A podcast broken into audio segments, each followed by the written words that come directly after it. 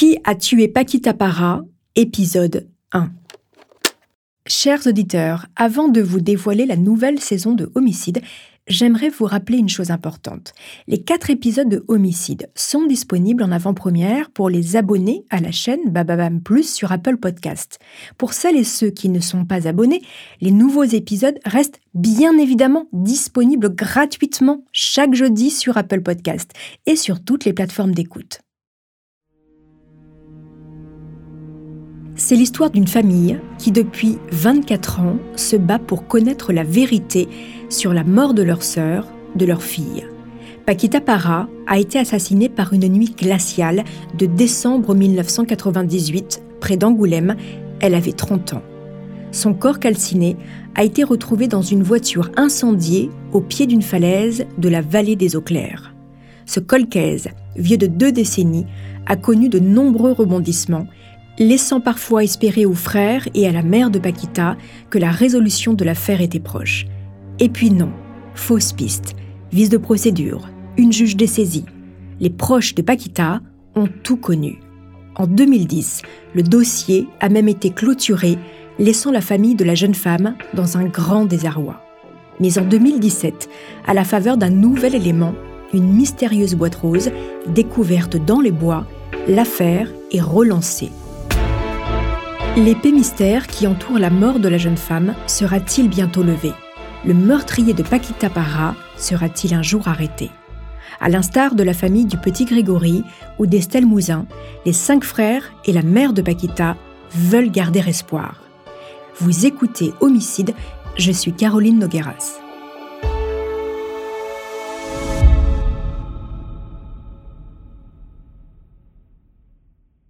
Pendant les quatre épisodes de cette affaire, je vais vous raconter ce dossier judiciaire hors norme aux nombreux rebondissements. Je serai accompagnée de maître Christine Maz, l'avocate de la famille de Paquita Para. Dans le dernier épisode, David Para, l'un des frères de la jeune femme, nous rejoindra. Il viendra nous raconter l'absence, les interrogations, les suspicions et l'espoir qui renaît suite aux nouveaux éléments. Qui a tué Paquita Para Voici donc l'histoire d'un meurtre encore non élucidé.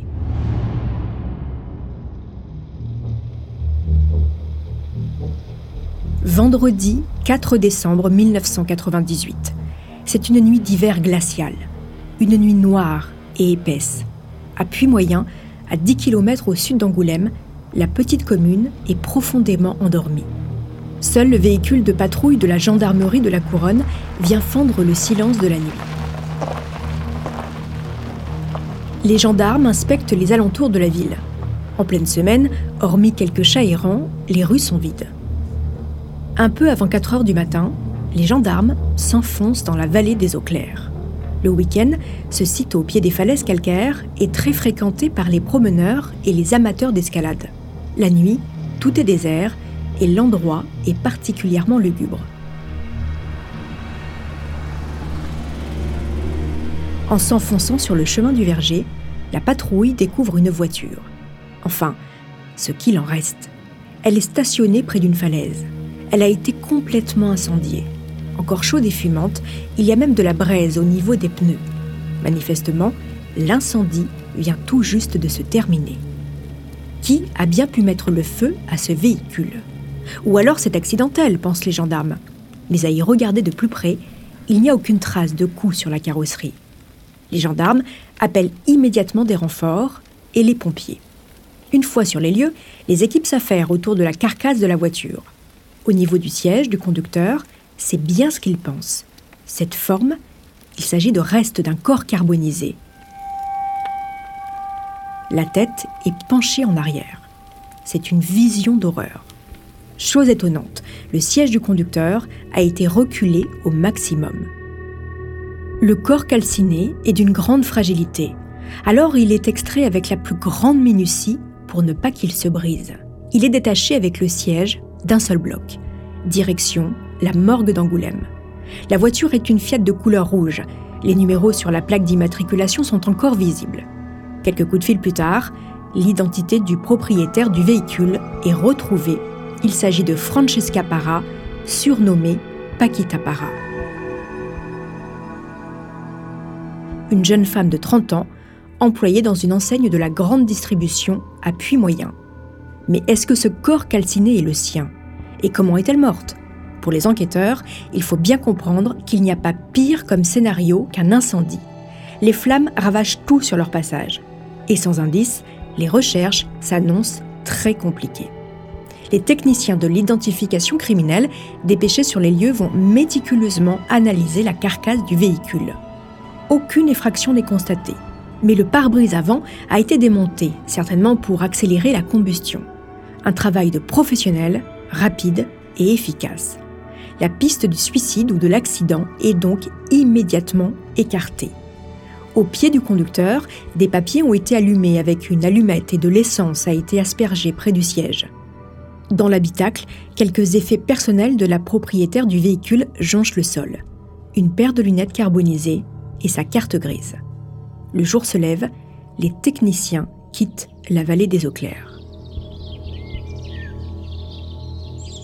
Après avoir tenté de joindre la jeune femme à son domicile sans succès, les gendarmes filent chez la maman de Paquita, Peut-être qu'elle sait quelque chose. Au petit matin, il tape à la porte de Carmen, qui se trouve avec l'un de ses fils, David. Tout de suite, les gendarmes expliquent ce qu'ils ont découvert et présentent à Carmen les lunettes cassées retrouvées dans la voiture incendiée. La mère de famille est sous le choc, car il s'agit bien des lunettes de sa fille.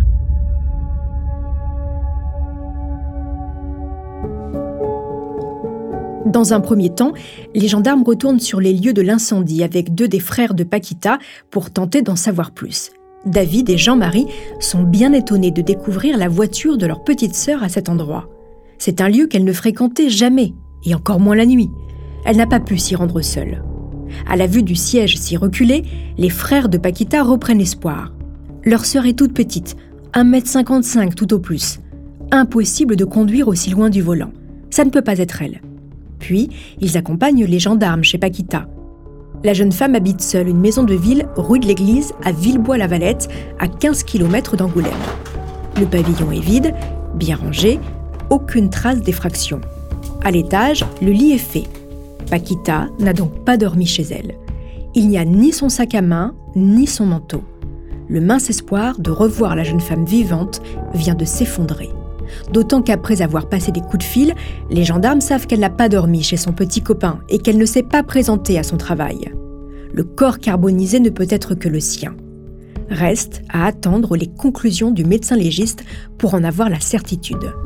L'analyse des dents, restée intacte malgré l'incendie, vient confirmer ce que tout le monde redoutait.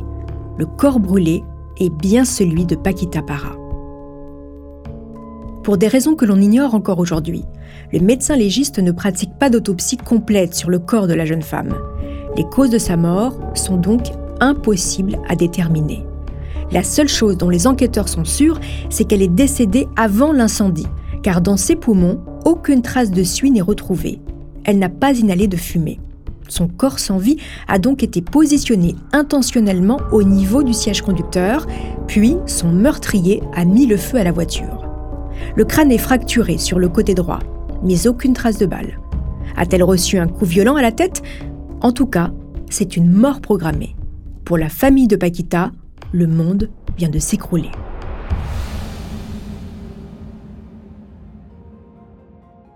Qui en voulait à cette jeune femme sans histoire, solaire et bien dans sa peau Immédiatement, le parquet d'Angoulême ouvre une information judiciaire pour assassinat. Et pour tenter de percer le mystère de sa mort, les enquêteurs vont fouiller dans la vie de la jeune femme et reconstituer ses dernières heures avant sa mort. Paquita Para est la petite dernière d'une famille de six enfants. Elle a cinq grands frères, c'est un peu la chouchoute et la protégée de cette famille nombreuse qui, à Villebois-la-Valette, est connue de tous. La ville est petite et les Paras, originaires d'Andalousie, ont élu domicile dans ce joli coin des Charentes dès les années 60. Paquita est très proche de sa mère Carmen. Elle passe la voir tous les soirs, un petit moment privilégié entre les deux femmes. Son père est mort dix ans auparavant. Paquita attire les regards. Il faut dire qu'elle est particulièrement jolie. Petite brune pétillante aux longs cheveux bouclés, entourant un visage de caractère et de beaux yeux marrons, elle est très coquette, toujours apprêtée même sans occasion particulière. Paquita a un emploi stable. Elle travaille dans une centrale d'achat d'une grande enseigne d'un supermarché et vient même d'acheter une jolie maison en plein cœur du village où elle habite seule.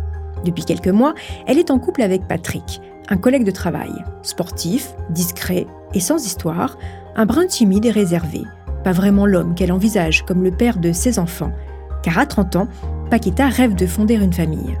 Un travail, un petit copain, des sorties arrosées avec ses copines, bref, elle a le quotidien classique d'une jeune femme de son âge. Pourtant, à y regarder de plus près, il semble que la vie de Paquita ne soit pas si paisible qu'elle ne laisse paraître. Pour le comprendre, il faut remonter quelques heures avant son meurtre.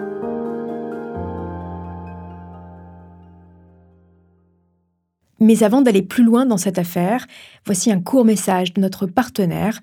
On se retrouve juste après. On va s'arrêter un petit peu sur cette nuit du meurtre avec mon invité, maître Christine Maz. Maître Maz, bonjour.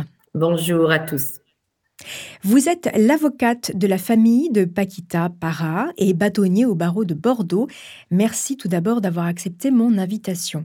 J'imagine que ce n'est pas le genre de dossier que l'on a tous les jours, maître. Non, c'est évidemment les dossiers les plus graves. Alors, je ne parle même pas de dossier là, hein. un instant de vie. Euh, terrible, cataclysmique, euh, une mort effroyable. Moi, à l'époque, j'ai vraiment euh, le sentiment, euh, j'ai 55 ans aujourd'hui, j'en ai 20 ans de moins à l'époque, hein, 22 ans de moins, et je me dis, mais, mais vraiment, qu'est-ce qui fait qu'une femme va connaître ce, ce, destin-là, ce sort-là? Ça m'interpelle tout de suite, ça. Tout de suite. Mm-hmm. Je trouve que ça, ça a une, connotation enfin, tellement criminelle ou mhm. tellement, euh, tellement euh, que je, pense à un acte de grande criminalité à l'époque. Voilà, voilà, voilà. Ça, mhm. je, m'en rappelle énormément. Je, je m'en rappelle vraiment comme si c'était hier. Alors il y a une chose surprenante euh, quand même au tout départ, si je reviens à cette nuit euh, du, drame, le médecin légiste fait le choix de ne pas autopsier le corps de Paquita Para. Est-ce que cela vous étonne, maître? Ben, ça, me, ça me scandalise, ça m'étonne. Je ne suis pas l'avocat de l'époque quand l'autopsie, l'autopsie, qui n'en est pas une, on la prendra après aussi, hein, c'est un vrai scandale. À l'époque, on a les possibilités de faire des autopsies, même sur des corps brûlés. Euh, ça n'est pas fait.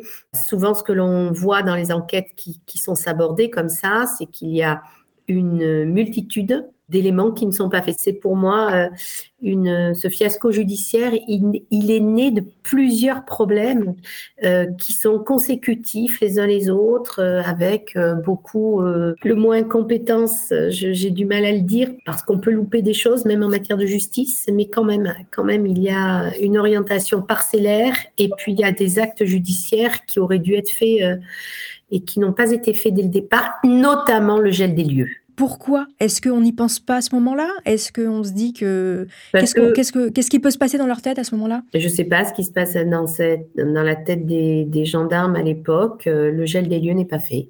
Euh, ce qui est un drame? Absolu parce que euh, on sait. Donc il y a des traces qui disparaissent, des indices qui disparaissent? sur une scène de crime, surtout sur celle-ci, on a quand même des choses importantes à voir. Est-ce qu'il y a des traces de pneus, euh, de pieds, euh, des, des, papiers qui pourraient nous amener à identifier des auteurs potentiels, des cigarettes avec la capacité de prendre de l'ADN. C'est ça le gel des lieux. Le gel des lieux, c'est chercher tout ce qui peut permettre d'amener l'identification. Euh, on le voit d'ailleurs dans les dossiers terroristes euh, où on trouve très vite dans les gels des lieux, euh, dans la mise en place de moyens techniques sur les, des voitures, on trouve des choses qui amènent à, identifier les conducteurs de cette voiture, ceux qui, la recherche d'ADN. Il y avait beaucoup de choses à faire à l'époque. Alors, attention, on a énormément progressé aujourd'hui on n'était peut-être pas à la pointe des,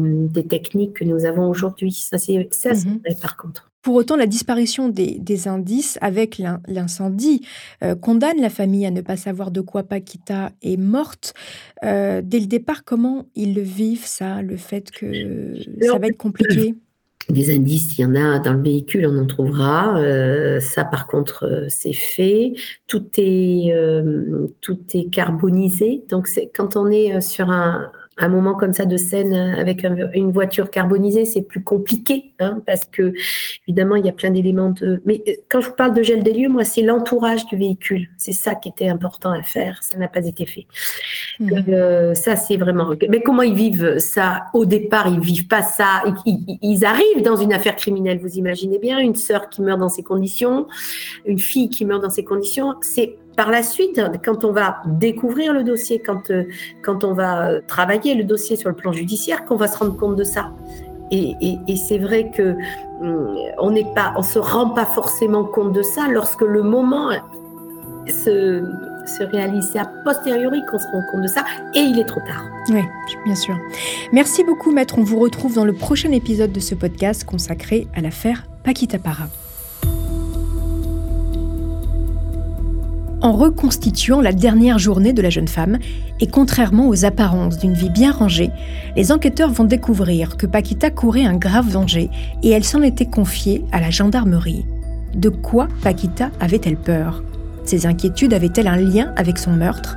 C'est ce que je vous raconterai dans le prochain épisode de l'affaire Paquita Para.